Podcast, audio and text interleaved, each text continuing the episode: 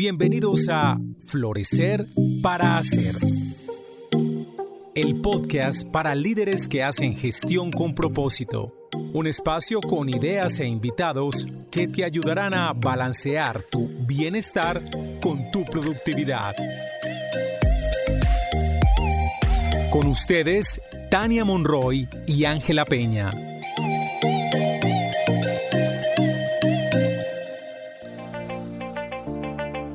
Hola, bienvenidos a un nuevo capítulo de Florecer para Ser. Aquí estamos Ángela Peña y Tania Monroy. Nuevamente estamos en un capítulo sobre este tema que hemos denominado el talón de Aquiles o la herida sagrada. Hoy tenemos una invitada muy especial, Marta Lucía Garzón, con quien hablaremos sobre este tema de la herida sagrada, la insuficiencia. Bueno, les voy a contar un poco antes de iniciar nuestra conversación con Marta. Ella es facilitadora, coach profesional de esencia, conferencista y escritora.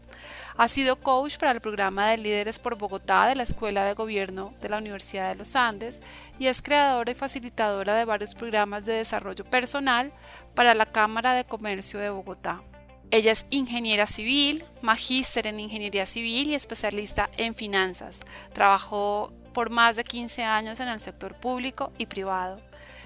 Ella cree profundamente en el poder sanador de las conversaciones y sobre todo esa conversación que nos hacemos a nosotros mismos. Ella cree que la respuesta a todo, a lo que es personal y profesional está dentro de cada uno de nosotros.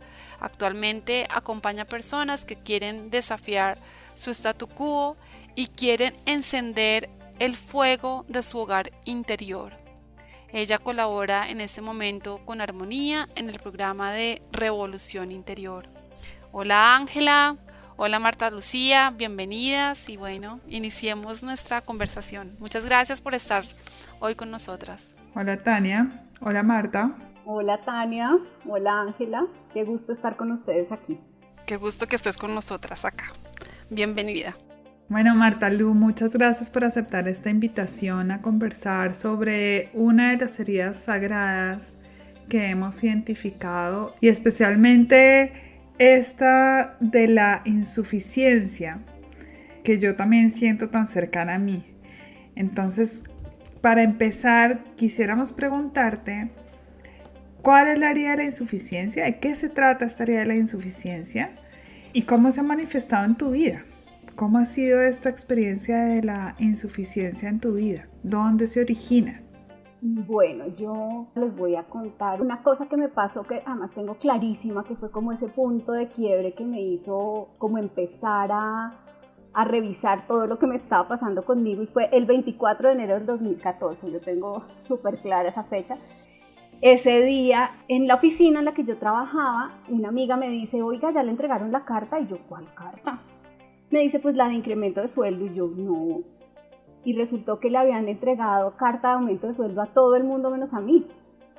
Y yo ya venía en crisis en ese lugar, ya yo no me sentía cómoda, yo en ese lugar llevaba trabajando como nueve meses y había renunciado a un trabajo en el que llevaba nueve años y medio, en un sitio en el que tenía, digamos desde el punto de vista laboral todo, pero yo profesionalmente no me sentía plena ni realizada y por eso hice ese cambio. Entonces, claro, pues obviamente cuando me encuentro yo con esto ese día, ese día para mí fue muy difícil. Yo creo que ha sido como el lugar en el que toqué fondo, más que el lugar, el, el, momento en el que toqué fondo. ¿Y por qué tiene que ver con la insuficiencia? Porque justamente ese día yo llegué aquí a mi casa, mi esposa abrió la puerta y yo me puse a llorar, desesperada, o sea, era una cosa, yo me sentía bruta, mala profesional, que no me merecía el sueldo que me estaba ganando, y ese día, en la noche antes de acostarme, vi un video en el que aparece un muchacho hablándole a las mujeres, diciéndole lo maravillosas que son. Y yo decía, no, yo no tengo nada de eso, no, yo no soy nada de eso.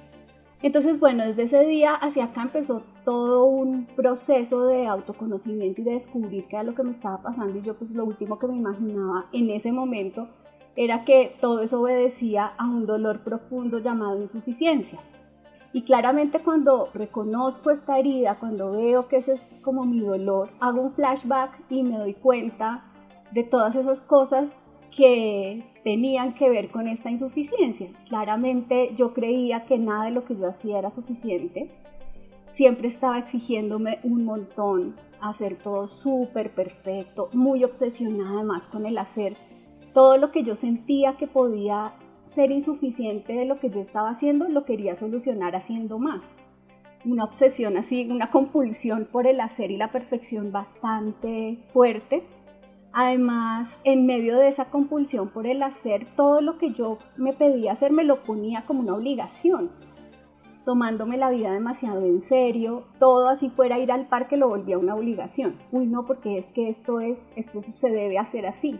Todo lo volvía un deber ser, un deber hacer una obligación. Entonces eso se vuelve muy, muy, muy pesado. Y obviamente al volver toda obligación, me alejaba del disfrute, del gozo, de tomarme la vida con calma y de realmente disfrutar pues las cosas cotidianas, porque estaba todo el tiempo buscando querer hacer bien las cosas y terminé descubriéndome hace un par de años en que me había puesto una máscara, una manera como de protegerme era ser la niña buena y ser la niña buena a los ojos del mundo.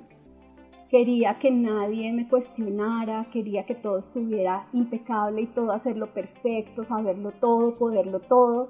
Y pues eso se vuelve muy, muy, muy, muy pesado. Tomado a todo esto, otra de las estrategias que yo usé para lograr ser suficiente, para llenar ese vacío que yo sentía por dentro, era como castigarme y maltratarme. Darme cuenta que yo elegí maltratarme por ser insuficiente y que esa era mi manera de exigirme para, digamos, como remediar el defecto de no ser suficiente o poder llegar a ser suficiente completamente. Entonces, pues más o menos es como una cosa de ese estilo que se vuelve muy pesada y a veces que hace que la vida se te vuelva como un infierno de alguna manera, porque estás, o sea, yo estaba obsesionada con hacer lo correcto siempre, desde la cosa más chiquita hasta la más grande.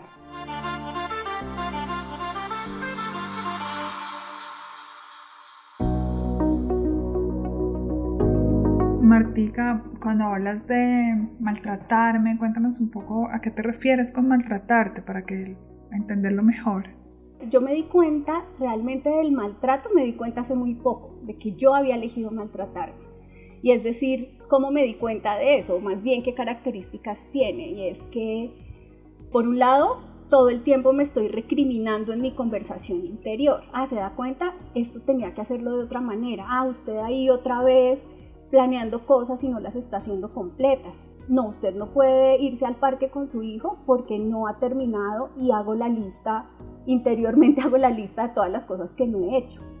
Siempre estaba enfocándome en lo que me faltaba y creo que dos de las cosas que mm, para mí han mostrado mayor maltrato conmigo misma, una ha sido que nunca, o por lo menos, tanto como nunca no, pero me cuesta muchísimo, me ha costado muchísimo reconocerme, reconocer lo que sí soy, lo que sí he logrado, lo que sí tengo, lo que sí hay. Y por el otro lado, amarme, amarme así tal cual como soy, porque yo me ponía condiciones para amar. El día que seas exitosa en el emprendimiento que hiciste, ese día te puedes amar y sentir bien contigo. Eso era lo que de alguna manera, además muy sutil, porque eso no es una cosa que sea tan evidente, muy sutil me decía yo. Y cuando yo me di cuenta de eso fue, fue pucha, yo puedo elegir distinto. Es como un maltrato sutil pero efectivo que va haciéndome ella, es como un juez muy implacable dentro de ti. Así es, pero una cosa brutal. Marta, y todo esto que cuentas, muchas gracias por compartirlo como tan descarnadamente. ¿Cómo se ha visto eso en tu liderazgo y en los diferentes roles que has tenido en la vida? Cuéntanos un poco eso. Pues justamente lo que les contaba del trabajo, que fue como el punto de quiebre, empecé yo a ver cuáles fueron mis estrategias para evitar estas cosas dolorosas. Yo tenía una relación difícil con mi jefe, muy difícil por cuestión de la manera como veíamos cada uno, la gerencia de proyectos y bueno. Entonces mi estrategia fue no hablar con él. La hija de él también trabajaba ahí y entonces yo le contaba a la hija todo para que ella le contara a mi jefe. Entonces claramente la relación con estas figuras de autoridad y eso es lo que me puse, digamos, como a mirar en perspectiva, cuando me siento amenazada o no me siento segura o veo que es posible no ser reconocida, me alejo. Tomo distancia. porque no quiero que me, digamos, como que me vayan a señalar o a juzgar. Y por el otro lado es que empiezo a hacer un montón de cosas, a tratar de hacerlo todo yo, de resolverlo todo yo. Y en última instancia es que pido apoyo. O sea, y al último que le pido apoyo es a la figura de autoridad, llámese jefe, a quien yo le haya otorgado esa autoridad.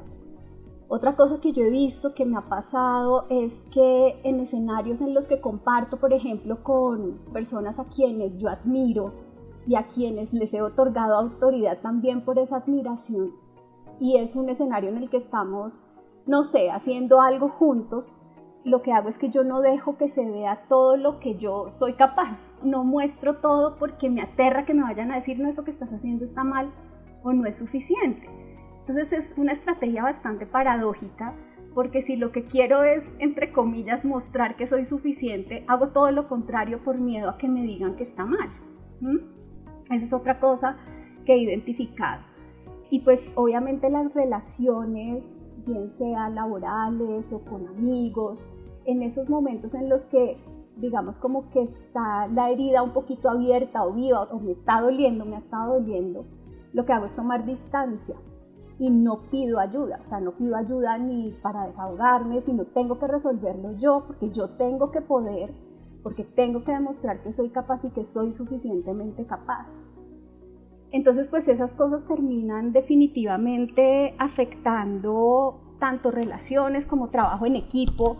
Y pues, por ejemplo, en el caso que les cuento, yo terminé esa relación laboral, se terminó con una comunicación totalmente rota con mi jefe, por ejemplo. Florecer para Hacer es una presentación de Grupo Vidagua, manejo inteligente de los sistemas de gestión, y de Armonía, bienestar y descubrimiento de tu propósito personal y organizacional.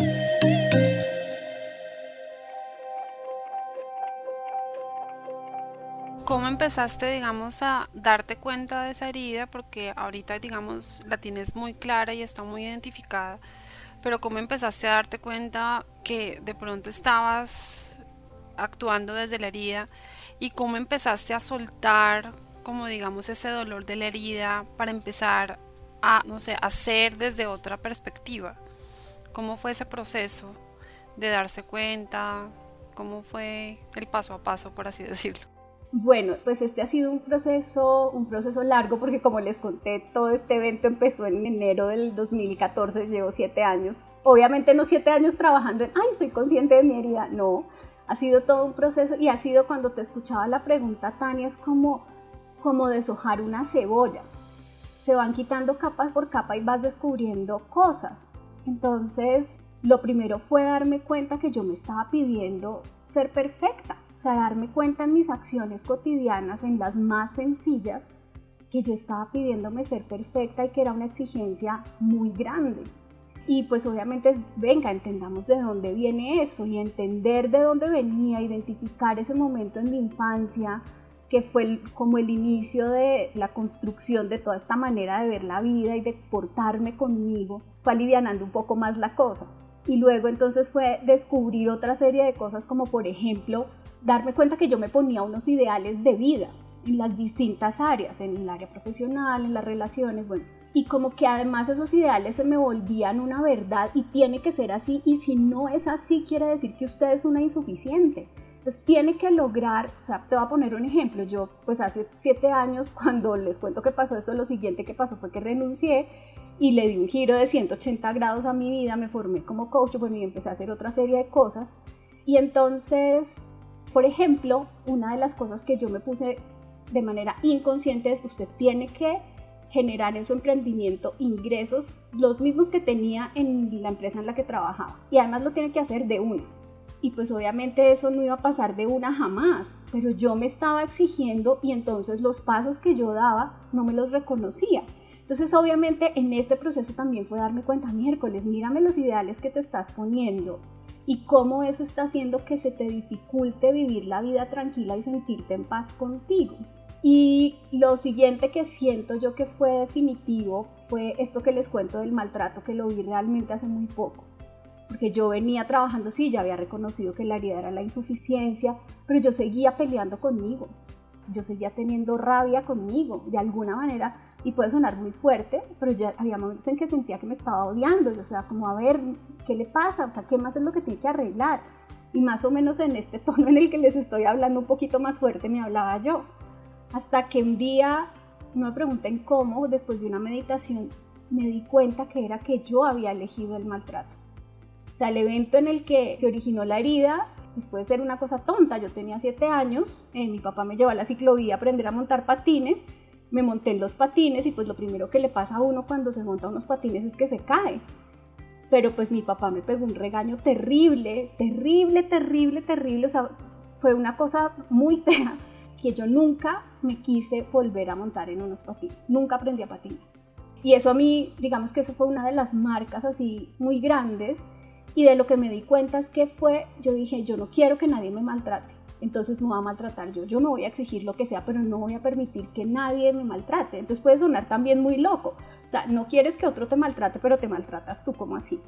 Pero creo que eso fue muy liberador para mí, de tal manera que en este momento yo digo, miércoles, o sea, mira cómo te estabas tratando, ya pasemos la página, ya pasemos la página y veamos y hagamos, o sea, y miremos el camino recorrido y señalemos todo lo que hemos avanzado, todo lo que hemos ganado, y hablo en plural porque me refiero a la niñita que se cayó en los patines y que estaba ya tirada en el piso y a mí, a la adulta que soy ahora. Entonces, pues es como ya, vamos, vamos, que hemos logrado muchas cosas y esta historia que nos contamos acerca de la insuficiencia no es cierta. Nos la contamos alguna vez, pero no es cierta.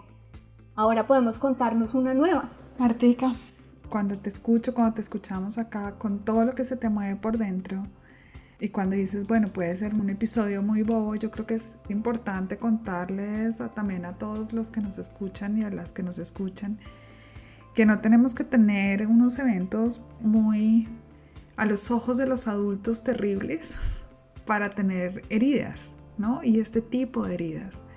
Porque desde la perspectiva de la niña, desde la perspectiva del niño, un regaño del papá como el que tú recibiste en ese momento, frente a algo que no sabías hacer aún, pues es muy muy fuerte porque los niños no tienen filtro. Cuando estamos niños no tenemos todos estos mecanismos que, que nos permiten protegernos de cierta manera de esas cosas que nos pueden hacer daño. Y entender esto nos permite ser un poco más compasivos con esa niña, con ese niño que le dolió. Porque desde la perspectiva adulta puede ser, ay, tan boa. Pero desde la perspectiva infantil es importante reconocer lo que el dolor que ese episodio causó y que no tiene que ser una cosa a los ojos del adulto terrible para que realmente nos haga la herida. Y pueden ser una serie de estos eventos repetidos que terminan haciendo una herida, en este caso como la de la insuficiencia. Entonces, muchas gracias por poner ese ejemplo que nos permite también entender como esta dimensión de cómo se arman estas heridas y las estrategias que usan porque tú las has descrito muy bien. Y otra cosa que dijiste tiene que ver con cómo lo compensas. No, nadie más me va a regañar así, nadie más me va a juzgar así, yo lo hago. Y tú dijiste eh, que suena raro suena absurdo, pero no lo es porque al finalmente desde esa herida es mejor juzgarse uno y castigarse uno a que sea otro fuera que te vaya a gritar o que te vaya a decir alguna cosa que, que no te guste. La sensación desde esta perspectiva de la insuficiencia es peor cuando una persona se lo señala a cuando uno se lo señala a uno mismo. Y son estrategias muy claras de esa herida. Así que muchas gracias por ponerlas como las estás poniendo, porque creo que para quien tenga esta herida de la insuficiencia lo puede ver con mucha claridad y tú has trabajado mucho y has tenido mucha conciencia de cómo funciona esta herida. ¿Qué has hecho tú para soltar el dolor de la herida y empezar a vivirla como desde el amor? Bueno, yo creo que han sido como varias cosas y creo que una fue a través, o sea, en este momento soy consciente de eso, cuando lo hice no era consciente de que eso me estaba sirviendo, pero cuando decidí hacer como todo este cambio en mi vida, una de las cosas que empecé a hacer fue improvisación teatral y clown. Y creo que eso me sirvió para abrazar el error y verlo como una posibilidad de construir como un proceso de aprendizaje, porque claramente para mí el error no era una posibilidad jamás, porque entre otras, una de las cosas que yo me dije es, las cosas que usted haga las tienen que salir bien a la primera. Entonces, creo que una de las cosas es permitirnos el juego, permitirnos, o sea, permitirme el juego, el no tomarme la vida tan en serio. En este caso, la improvisación teatral y el clown me sirvieron muchísimo. Para otro puede ser cocinar o puede ser pintar o lo que sea, bailar, bueno, en fin. Ahí lo importante es descubrirme lo que yo no me he permitido y permitírmelo. Eso creo que ha sido una de las cosas que me, que me ha llevado del dolor al amor de la rabia conmigo al amor y ver cómo muchas veces también darme permiso de hacer las cosas de manera sencilla, sin tanta obsesión por la perfección, sin revisar las 35 veces, pero está, o sea, como tratar de rescatar siempre las cosas buenas y no porque quiera ignorar lo que se pueda mejorar, sino para darle la justa medida. Porque cuando tú vives desde la herida de la insuficiencia, la tendencia es saber más el error y lo que falta. Entonces es cambiar la estrategia. Y es listo, si eso no quiere decir que te vayas a descuidar con las cosas ni que las vayas a hacer mal, sino que se trata de poner la luz donde no la has puesto, que es donde has brillado, donde has hecho las cosas bien. Entonces, esa ha sido una de las cosas que me ha servido y me ha servido muchísimo. Lo otro es permitirme la sensualidad en todos los sentidos de la palabra y es percibir con los sentidos y disfrutarme de los sentidos. Si voy al parque, escuchar los pájaros, sentir el viento y darme el permiso de estar ahí presente y no estar pensando con mi cabeza, uy, bueno, entonces ahorita tengo que ir a hacer no sé qué porque me falta tal cosa. No, darme el permiso de estar ahí, disfrutármelo. Y así con todos los sentidos. Ser capaz de mirarme al espejo y verme linda como sea que esté y decirme pues todo lo que me amo, todo lo bien que he hecho, sin estar haciendo esta lista de pendientes. Y lo otro que me ha servido también mucho fue reconocer todos esos ideales de vida que yo les comentaba hace, hace un rato. Darme cuenta que había puesto ideales hasta para hacer oficio en mi casa, que tienes que hacer el oficio completo porque si no, no está bien. Y abandonar estos ideales creo que es una de las cosas como con las que uno puede avanzar muchísimo que cuando abandonas estos ideales de vida, amplías las posibilidades. Cuando nos pegamos mucho a un ideal y tiene que ser de esta manera, de alguna forma nos hacemos esclavos de ese ideal y hacemos de nuestra vida un infierno porque no se está cumpliendo como me imaginé o como tenía que ser. Y entonces cuando me doy permiso de abandonarlo, y abandonarlo no es que ya no lo quiera, ah, no, sí puede ser eso, o también puede ser estas 35 cosas más de estas otras 35 maneras. Entonces se abren las posibilidades y eso también te permite conectarte con la abundancia de la vida y con tu propia abundancia. En mi caso es con sentirme realmente completa y que tengo todo, que en realidad no me hace falta nada. Y eso hace que te pares en tu vida de una forma diferente. Yo me siento dueña de mí, sabiendo que si me caigo me puedo volver a levantar. Muchas gracias. Realmente como que todo ese camino que nos compartes es un camino como que ilumina el camino de todos quienes te escuchamos. Entonces, muchas gracias por esas generosas palabras. Y ya como para terminar, quería preguntarte es cómo desarrolla o cómo empieza uno a ver, digamos, en la conexión con otros o vínculos con otros, cómo empieza uno a comprender o a tener empatía por las heridas de los otros, qué empieza a pasar cuando comprende uno la de uno, ¿Ha habido cambios o cómo desarrollaste tú, digamos, la empatía hacia las personas con quienes te contactas? Pues mira, yo creo que a todos nos pasa y es que cuando hay algo que, digamos, estamos en una situación que no nos gusta, hay como una tendencia de señalar al otro y empezar a enumerar como, ay, es que este hizo y no sé qué. Cuando yo soy consciente de que muchas de mis reacciones obedecen a un dolor profundo, puedo también ser consciente de que las reacciones de los otros también obedecen a un dolor de ellos.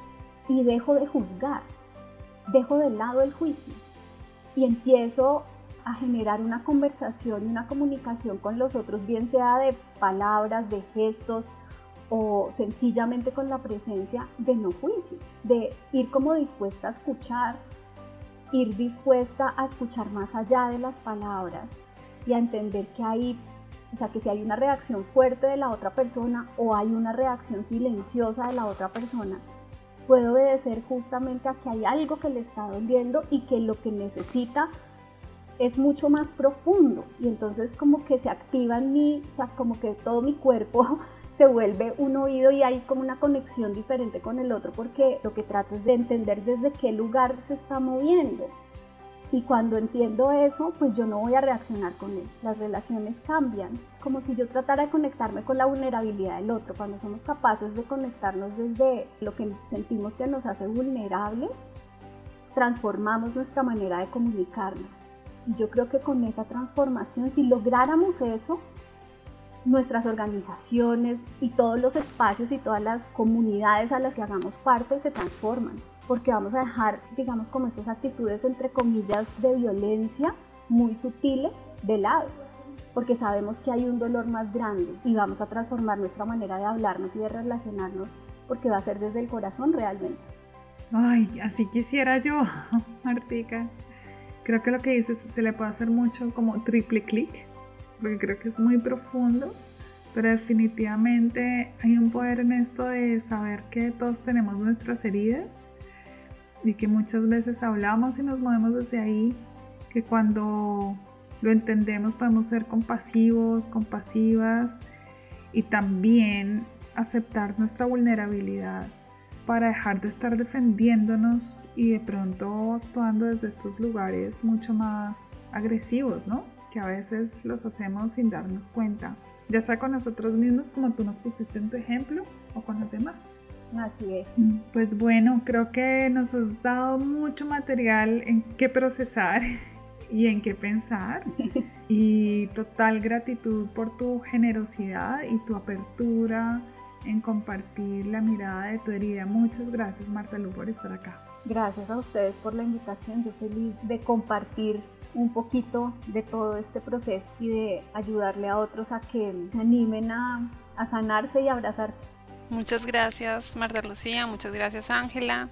Y bueno, realmente como que aprendí demasiado el día de hoy y muchas gracias por tus generosas palabras. Bueno, un abrazo y nos vemos en el próximo podcast. Vale, Tania, chao. Chao, Marta Lu. Chao, gracias.